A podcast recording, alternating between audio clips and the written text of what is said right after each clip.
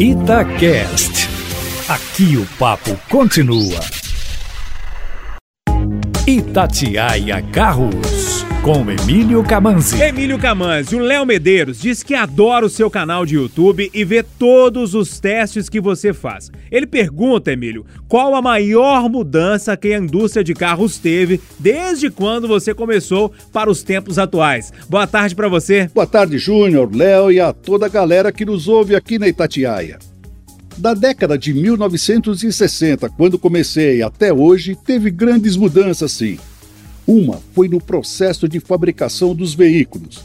As fábricas passaram a ser menos verticalizadas, pararam de produzir vários componentes, como por exemplo os bancos, deixando isso a fornecedores especializados, inclusive com todo o processo de desenvolvimento do componente. Outra mudança foi nos estoques. Os componentes chegam dos fornecedores pelo sistema Just-in-Time e vão direto para a linha de montagem. Muitas fábricas, para agilizar ainda mais o processo, também mantêm vários fornecedores dentro do próprio complexo fabril. Teve o grande avanço na segurança.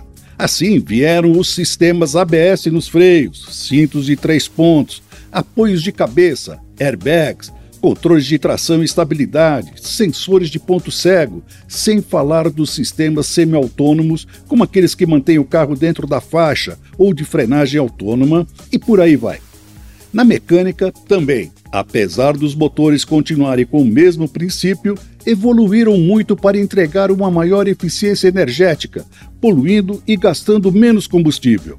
E agora a indústria está focada no desenvolvimento dos carros híbridos, elétricos e autônomos, aqueles que andam sozinhos. Como você vê, Léo, a evolução não para. Emílio Camanzi, mais informações lá no seu site? Isso mesmo, Júnior, carroscomcamanzi.com.br. Um abraço a todos.